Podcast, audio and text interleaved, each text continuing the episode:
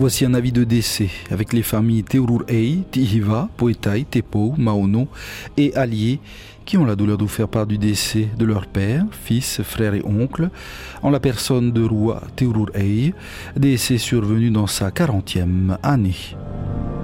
Son corps est exposé à Vaxler Mamho, où une veillée de prière aura lieu le lundi 21 août à 18h. La levée du corps se fera le mardi 22 août à Vaxler, suivi de l'inhumation au cimetière communal de Pirey. L'équipe de la première se joint avant pour aux personnes touchées par cette disparition nos sincères condoléances et que l'Éternel vous garde dans sa grande miséricorde.